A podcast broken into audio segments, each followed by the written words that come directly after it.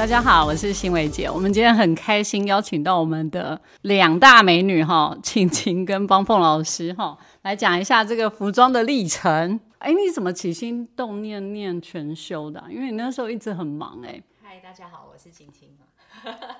因为原来我就有在做选物店，那时候我记得是二零一八年，大概就是开选物店，大概到第十年的时候，然后那时候就。在想说是不是可以呃有一些自己设计的一些商品这样子，所以就去进修了专业知识。然后，但那时候其实一开始其实想要去想说，哎，能不能就是找一些找到设计师可以一起合作这样子？对，主要是要来找设计师一起合作，想要成立品牌啦。哦，是是，在第十年的时候。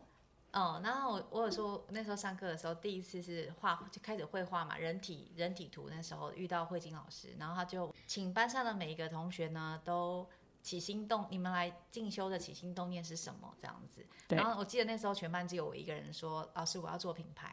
”真的，而且真的说了还做得到的。呃，现在回想起来是这样，但其实对当时的我们来说，我觉得就是很未知这样子。是，嗯，所以其实也是。呃，算是这几年可能就有一直努力的往前这样子。对，嗯，那时候你上全休其实就一直很忙哦。你每次那时候要来上课，就说我会请假，我会请假哦。啊，对，就很忙哦。我一直给你打预防针。因为工作是非常忙碌的。那因为我的工作就要每个月都要飞出国外，然后去采购选品这样。那但是当时就就觉得说我好像。一定要做一下这件事情，可是时间确实是不够用，这样哦。然后那时候就对，很常去找新闻老师说，嗯，怎么办？我可能不能够常常来哦，那我可能会请假哦，我可能会各种各种这样子，因为就会觉得很不好意思，因为我都已经报名了，那如果一直不出现的话，好像也会很不好意思这样子。对，就一直要请假，他每天都有来了哈，就那时候。几乎你请假的，我觉得很少哎，因为到精修的时候，你还是会说，老师我很多很忙很忙很忙。因为一开始去的呃心态，跟你真正在上课以后，我觉得我所得到的可能会比我所想象中的要来的多很多，就是。上课以后会发现，说其实这个领域，哎，真的是我正在寻找的，跟我现在很不足的地方这样子。所以你会越学习的过程当中，我觉得很多老师都给了我很多的帮助。因为以往的我们可能会有一些基本概念，可是都是很零碎的。那如何去把这些东西全部都拼凑在一起？我觉得那时候很多老师都给了我很大的帮助。对，特别是班峰老师哦，啊，恩师恩师，一路就是支持着我的，就是邦峰老师，我觉得很感谢。新武老师也是啊，就是我们很常就是可以帮我们解惑，所以就像是这个 p a c k a g e 节目这样子，他就可以帮我们很多的学生都可以解决很多，就是。呃，很多的难点，我我知道那时候很多学生都会去找你聊天，有没有？老师喝杯咖啡，那可能他就是有某一种情绪上面也好，或是各方，甚至连工作生活可能都会跟老师说。我觉得这是老师最大的魅力吧。有你那时候，我的印象中你那一天那时候应该是二十四小时几乎都没有休息，而且。呃，就是除了店里、品牌、家里各方面的，就是面面俱到。哎，你真的面面相相都要。没有，我记得很清楚。有一次，我也是约新闻老师喝咖啡。我说：“老师，我们能不能就是喝杯咖啡？”然后老师问我：“你怎么了？你怎么了？”然后我就告诉他我的困扰，我的时间不够用。然后那时候老师，我不知道你有没有印象，你跟我说，我建议你去看一本书，叫《选三原则》。对，然后我就真的去买了那本书来看，现在还在我的书柜上面。对，我摆的很正面这样子。对对，就是人生当中，我觉得你会在一定的时候，你就会，嗯，你可能想要突破某个层面的时候，你就会开始也会给自己不断的压力，然后跟会加入很多的事物上来这样。嗯，但是这道题其实还是一样很难解。我觉得是到今年二零二三年的今年的我，我觉得我会更更加的有余裕一些。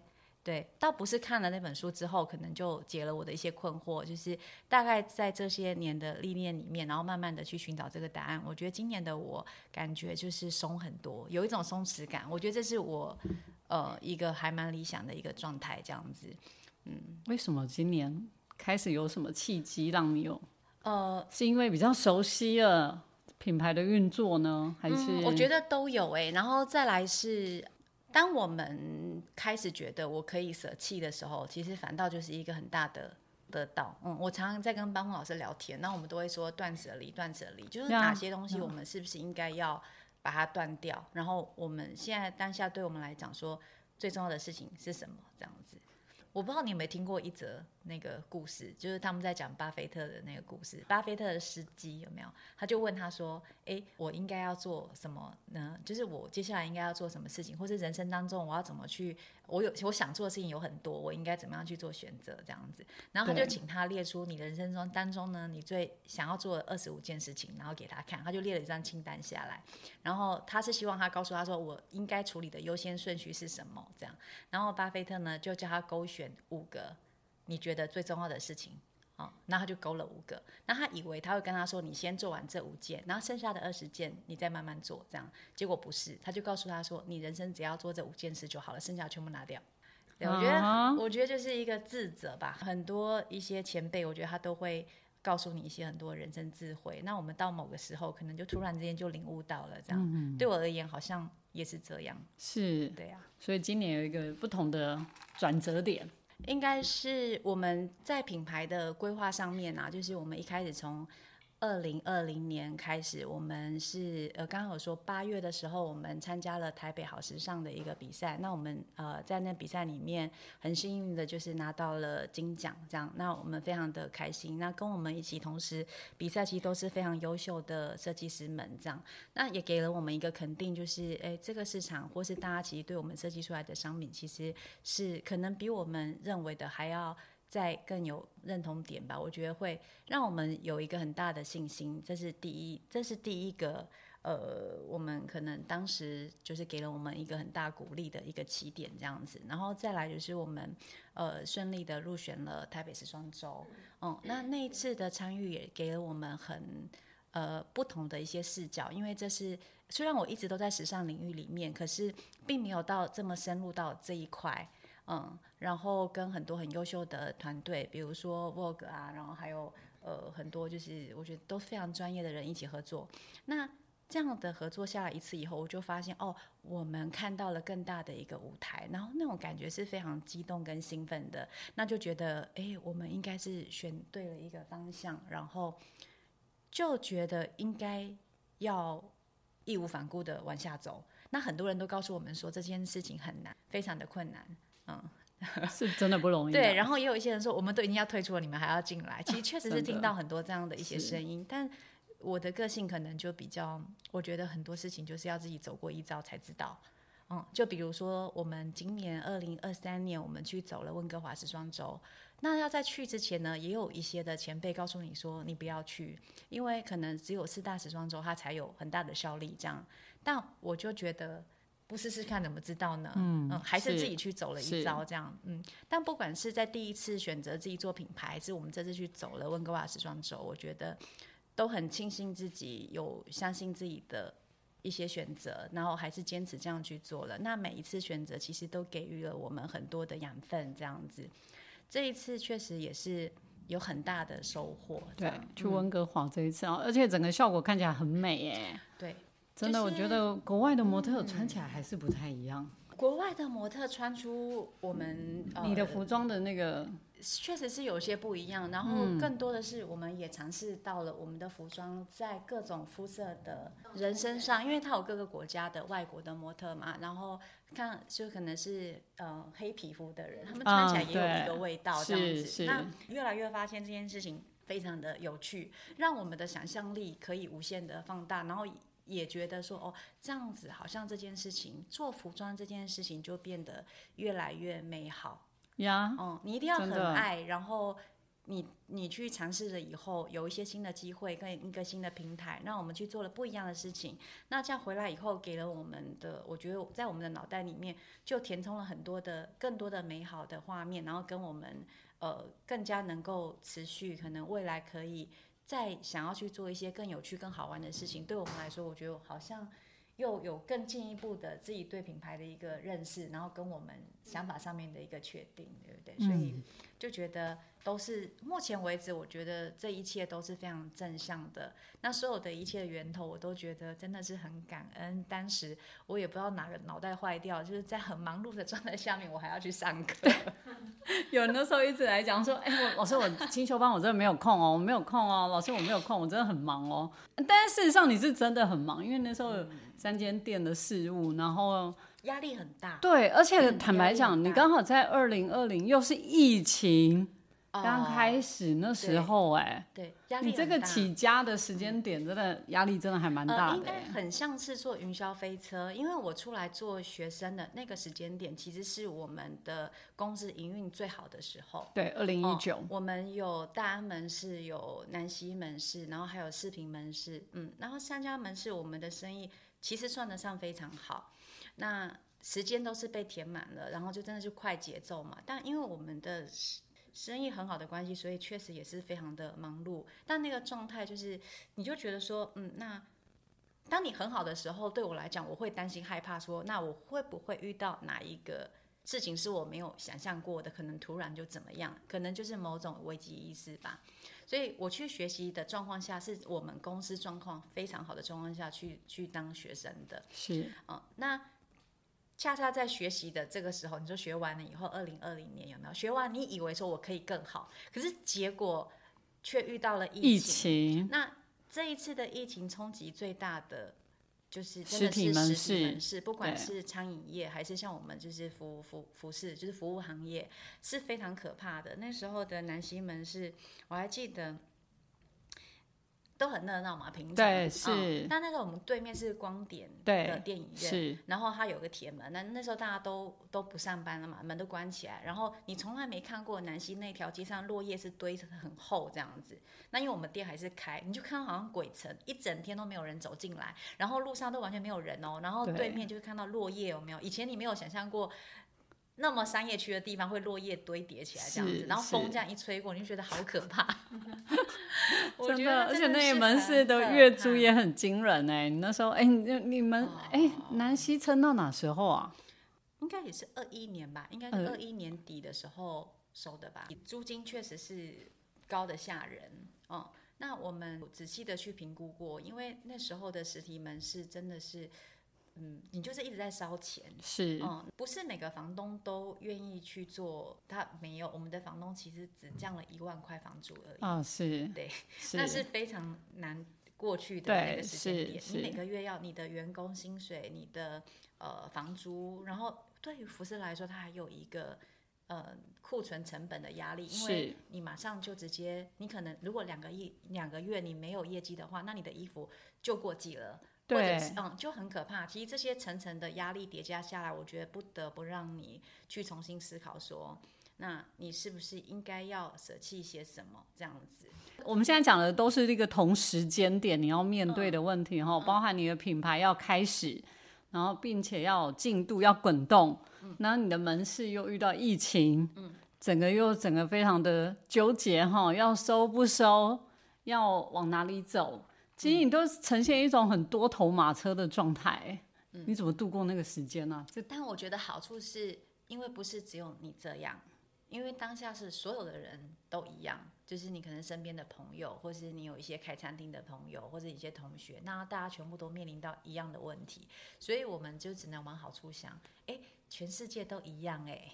对，如果你有些什么损失，哎，大家好像都一样损失，哎，这样，我觉得那个是我们自己安慰自己的点，是，但是就会知道说，好像我不能够就是，呃，让这件事情可能更严重下去，这样，所以那时候单纯只是一个很很简单的一个思考方式，就大概用数字来去。做你的一些决定，就是如果我们可能这家店要继续留着，那每个月成本，比如说是多少？那这一年我大概会烧到多少钱？因为那时候疫情到什么时候结束，没有人知道。对，但只是很简单的算了一下，会知道说，如果我再撑一年，那未来我可能要再花一年的时间，我才才可以把去年。撑下来亏损，把它填满，是那表示我要带着我的 team 做两年的白工，是，但这个还是我们估计的一年，对。但假设如果它再往下走呢，那是不是更可怕？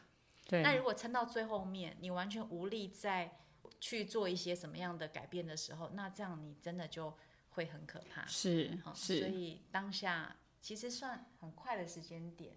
哦，那时候我有跟是邦邦老师说，很快的时间点，然后我就打了一通电话给他，在南西店的门口，因为南西店其实很漂亮，很对啊是对我们，装潢花了非常多的心力在上面，然后每个人经过都说这家旗舰店好美好漂亮，就是他们想象中的那个就是很完美的那个样子，然后也是我觉得我很满意的。就是我们那时候做完装潢，然后整个空间我们又可以办活动，我们那边办了好几次的，就是跟设计师一起联合展的一些活动，我觉得也很有趣。是当你要收它的时候，确实是非常的舍舍不得得。对，然后但是理性面又告诉你说，如果你不做这个决定，你可能即将会面临什么样的事情？这样对是，对啊，所以那时候我就打一个电话给邦邦老师，我就问他说：“你觉得这样怎么样？”我觉得这个世界上就是有一个很好的职业叫老师，老师他对学生的付出跟关心其实是不求回报的，然后都很真心的会给予你一些建议。就是我们刚刚还在讨论，出来社会以后，你遇到其实很难得可以遇到一些真心的给予，然后真心的这样一起交流的人，这样子。所以其实这也是我再重回学校，我觉得我等于我在市场打滚了十年了的啊人，然后遇到这样，我就觉得，我觉得这一块是心灵上面的一个补给，我觉得对我来说也非常的重要，很珍贵。是是是，很珍贵，我就觉得很棒，就教会了很我很多，包含不管是工作上还是平常我们就像朋友这样，就是像呃生活上，我们都会互相的分享这样子。真的，三天眷顾我，怎么人美心也美哈？怎么这么优秀啊？人美是一定要的，对，心 真的，人美是一定要的。我觉得我应该要访你一集如何如何维持身材这件事。如何维持身很厉害对，真的几把婚呢。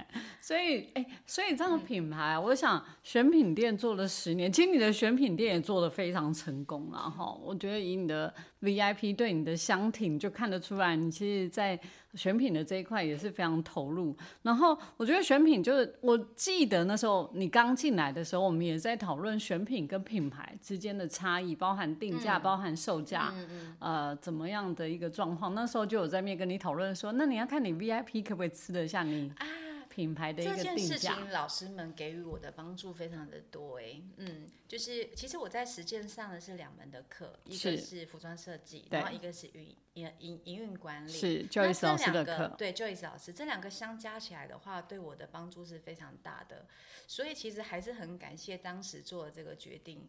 你就觉得我缺乏了些什么，但是你当时的我其实并不知道，我只是知道说我可能需要再精进自己，让自己可以更加的成长，这样子。像希望你可能可以在一年比一年的有所进步，这样子。所以那时候就是去去学校，然后就进修了这两门课程。那两个我觉得是缺一不可，少了哪一块都好像不完整。嗯，那这两块的学习当中，我觉得给予我很多。呃，我们说的设计就是设计商品，然后呃市场营运面，比如说我们怎么去调整商品的定价、商品的价格带，包含我们设计的要是玩哪一个取向这样子。所以呃，因为老师给予了我很多的建议，然后呃，我们也在一开始源头的时候就先做好了这个设定，我们的 TA 是谁，然后呃，他需要的是什么样的商品。那我们能够给予的是什么？他现在在市场上面买不到的。那我们同时还要解决一个解决一个问题，是他这群我们旧有的客人已经跟我们买了十年的衣服，他已经知道我们就是可以提供给他是什么样的商品，跟他这十年买的是什么样类型的。那我们现在再出来再做一个品牌这件事情，那是否就是是要给他一样的商品呢，还是要给他完全不同的这样？是所以一开始的定位，其实我觉得我们算是做了一个很正确的全盘一个调整，这样子，嗯，所以后来我觉得那个这三年下来，我会就可以确定，你当时在走着还会在，也还是会在犹豫，因为你中间一定会遇到很多的问题跟困难。当你遇到的时候，你还是会 反问自己说，这样是对的吗？对，那你走完到现在，呃，当你的客人就是对你的东西越来越认可，然后还有一些实际的一些呃销售的状况，这些数字都会告诉你说，诶，你真的是做对了你一开始的定位这件事。这样，我觉得算是虽然辛苦，但是如果再回过头来问我们说，哎，你如果可以再选一开始就是设定你的定位的时候，你会去做调整吗？我想我们可能还是一样。嗯，对啊。所以你这样目前呃，就你的顾客群是有重叠的吗？还是有有区隔品牌跟选品的这个部分？其实我们还是几乎都是源自于门市门市原来的客人哦，然后但是差别是在我觉得，呃，客人跟我们之间是同时的成长啊，一样，嗯，当我。的选物店里面有了自己设计的商品，他们就开始买我们自己设计的商品。然后，当我们引进了其他设计师的品牌，因为我们是一家设计师选物商店，所以除了自己的衣服以外，我们还有其他设计师的一些可能，呃，比如说呃包包啊，或者是他们有一些另外风格的一些衣服，在我们店里面做寄卖，其实都有，就是风格是比较多元一些的。我们的选物店，嗯，那他们就是当我们引进什么样的商品，他们就会跟着我们一起。就是就会去买我们选购回来的商品，这样子，我觉得就是一起成长的一个概念，这样。然后慢慢的到今年好了，我觉得现在今就就最近这几个月来说好了，或者整个今年其实就会感觉到，其实确实是有一部分的客人，他因为我们出了自己品牌的商品之后，他发现哇，原来跟我以前买的选回来的货是两个完全不同的世界。然后一开始他们会是尝试的一个状况，可是，但他后来发现那些衣服，因为衣服只有使用过后，你才会真正的发现它好在哪里，包含它的布料、它的整个轮廓型，或是他们每天就是穿出去的时候，就那个被赞美的程度，没错，没错，就会有差。我们其实我们家董娘只要穿你的衣服，就说你要去晴晴那里哦。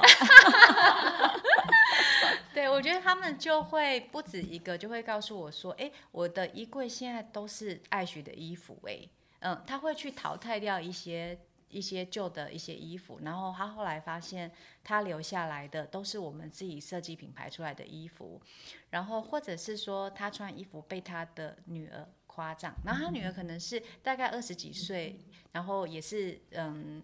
呃，蛮就是可能念艺术系或各方面，他妈妈被女儿夸赞这件事情，好像会让他们非常的开心。那我们听到也很开心。他说以前呢，我女儿从来不看我的衣服，都看不上。是，他说现在他竟然会问我说：“妈妈，你那件衣服明天可以借我穿一下吗？”真的，对，我觉得这件事情是我们应该都懂。大概有的时候会觉得我们是不是会跟不上啦？我觉得被被新的就是可能。等他女儿这样所欣赏的话，他就会带来一个莫名的，就会觉得，哎，他现在的这个风格才是可能他最好的一个选择，这样子，真的，真的。所以开始他们就会很期待说，哎，那你们什么时候才要再出下一季的衣服？嗯，然后我又开始缺货了之类的，这样子，我就觉得，嗯，这件事情还蛮开心的，真的很棒哎，因为你的衣服的，呃，我觉得就是你的风格。嗯，就你的衣服，呃，在外面只要在外面一看就会知道是你的。我觉得是现在台湾品牌比较少有的。然后重点，我觉得你的 VIP 真的很相挺你，因为我都记得你那时候都会一直讲说，我的 VIP 跟我这么久，我到底要怎么反馈他？哎，所以我发现你有一个重点，你就是会在以人的一个状态来想这件事。你不会纯粹只想救生意啊，或救什么的啊？不会，嗯，不会。我觉得经历过疫情，我觉得当然就是我觉得很多思考上面会有所改变。嗯，以前的那一种是纯粹就是热爱，以前在做是纯粹是也不是为了为了钱呢，倒不是，一开始就不是，因为就是自己的兴趣。我是一个可以 一整天关在自己的更衣室里面一直玩衣服的人。我就会玩的很开心，对我就会去搭配很多很多的衣服出来。以前小时候就这样做，就真的很喜欢很爱。那所以后来你只是就是呃，因为你非常爱这件事情，因为它本来就是你的日常，那你这样倒不如把它变成你的工作。我觉得这样子好像也也也还不错，这样子，因为你每天不管有没有做这个行业，我都在做这件事情啊。对，所以后来就呃开了自己的玄物店，这样。那那时候。也是，反正就是一直就是会挑选你喜欢的东西，然后分享给你的客人，他们就把它买走，然后反馈给你说啊，你我今天穿这个好像变得比较漂亮，或各方面，对。然后后来就是做了自己品牌以后，就我刚刚有分享的，就是可能他们会觉得说，现在开始他们发现他们不用去呃出门挑衣服的时间。变得非常的快速。我说为什么？他说因为你们自己品牌设计的衣服啊，A 搭 B，B 搭 C，C 再搭 A，全部都是可以的，所以他只要保留这一杆的衣服就好了。这样他一个礼拜七天都可以玩出不同的搭配。可是他们就是一个系列这样，他们就减少了很多会出错的一些机会。这样，然后慢慢穿着穿，他就开始是完全可以驾驭衣服的那个状态，所以他们就非常的自在，然后就会爱上这个味道。这样是是，所以确实是呃。这个小众的客群有慢慢的在扩大众，然后跟对衣服认识的深度也在慢慢的有在有，我觉得是更加的紧密的。然后跟他们也，我觉得对他们自己的身形也好，或他们自己的风格也好，我们好像在无形中帮助了他们找到更漂亮他们自己这件事情。这样呀，这很重要哎。对，现在这个每个女生心里最想要的就是如何变更美。这个。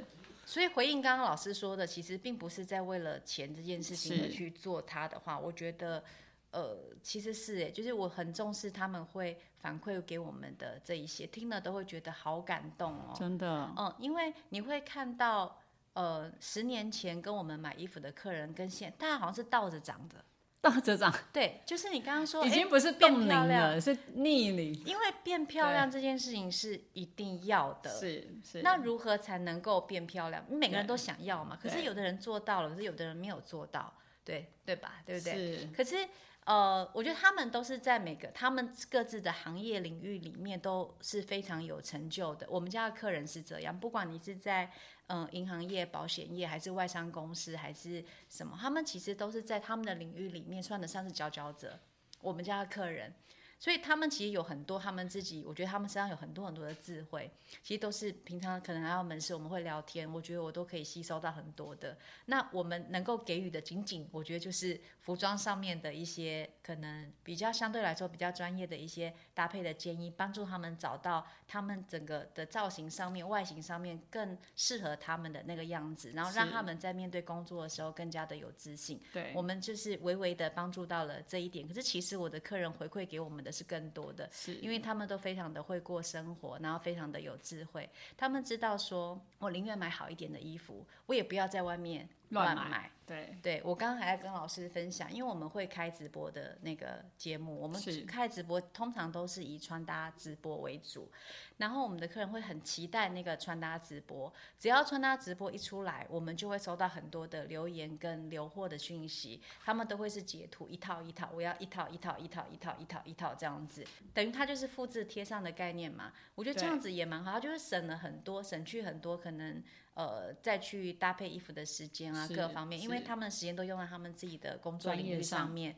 对对，我觉得这个是或许我们有帮助到他们的。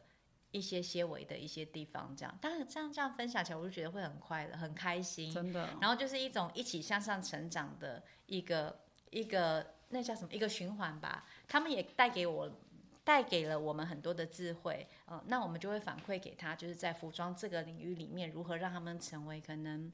就是更加有自信的外形上面，成为更加有自信的一个他们。那这样他们在工作上面也非常的顺利，然后工作也越来越好。然后应该我觉得大家收入都有增加哦，应该 应该有。对，所以我真的也很好奇啊，因为你的选品的确也是很有你的味道，不管你的设计或你的选品，你怎么样去让自己的眼睛训练成这样？这有时候是天赋啦，就是我们在看美的东西是一种天赋。那你自己会刻意的，比如说去练习眼睛要看什么，或者你会怎么样去吸收你想要的一个美的这种服装穿搭啊，或者什么？我最近很喜欢看短影音哎，我最近可能我在运动穿搭的短影音吗？就是你当下对哪一个东西很有兴趣，你就会。就是不由自主，就是会去深入这样子，因为这因为今这两年吧，我觉得呃，I G 的那个短影音不是很盛行嘛，是，那其实你就会呃很常滑到你，因为他也有演算法嘛，对对对他知道你你你喜欢的是对你什么你他知道你喜欢是什么，他就一直推播那个给你这样子。是然后最近我对短影音就非常的感兴趣，有的时候我的直播的 idea 或者是今天主题是什么，就是滑滑短影音，就觉得哎突然间就有灵感了，那我们就是开始来开一集这样的一个穿搭这样子。因为当然你之前是批韩货，对那但是你在韩国买，那当然很多韩货的店啊，也不是只有你在买韩货而已。哦但是就我想，你的风格是自己很显明的，对，就是你跟其他人在买韩货的那个风格是，我觉你得就是我很做自己，对不对？我都是买我自己会穿的衣服哎、你知道我问过很多人，他是不会买自己会穿的衣服哎、啊。他会以客人可能会想说，哎、那哪个客人会买什么什么的，他可能不是以自己风，但是你的确还蛮自己的风格很显明的。我觉得有一个东西我不会买，就是看起来很廉价的那一种，哦就是我们看起来哎布料或者什么，就觉得是这看起来就是是很廉价很便宜，那种我一定对会跳过这样子。然后可能自己的喜好也其实很明显，嗯，因为我其实就是一个不会穿裙子的人，啊 我很少穿裙子、穿洋装，然后我自己很爱穿裤子，所以就慢慢的就会变成说，我们在选货上面，我对于就是可能裤子啊，然后对于一些外套啊，然后什么就很擅长这件事情。其实也是在做自己，呃，因为你平常自己在选择上面就会很知道你要的东西是什么，就本身我自己的风格可能就是很清楚吧。是对啊，所以你在买的时候，如果你有客人跟你说对有啊，我们有客人说，哎，我今天想要找一个小碎花的短洋装，呀你可以帮我找吗？对。然后那你怎么你怎么回答？我说，因为我自己不穿这样的衣服，是所以我会觉得我可能没有把握可以找到类似这样款式，其实会很很好的一个选择给你。可是因为我知道隔壁的 B、C、D 他们有在做这样的衣服，我就会说，那你要不要去跟 A 家？你可以去找找看，可能会有你想要的那个款式。因为我不在这个风格路线里面，我觉我没有跟他讲这一段，但是我会认为说我可能给予不了你很好的一个这个选择这样子，所以我就会说你要不要去跟 B 看看有没有你想要的这样子。对，所以我们有的时候甚至真的是。呃，选货一趟一季的衣服，我可能洋装只有三件、五件都有可能，对是非常少的。那如果以营运面来说，说，哎，那你可能必须要嗯很完整或干嘛？我觉得有的时候也并不是那么的相对，因为客人有非常的多，但其实我们只要做好小众的这一群人，其实你就可以很好了。我只想做很开心的事情。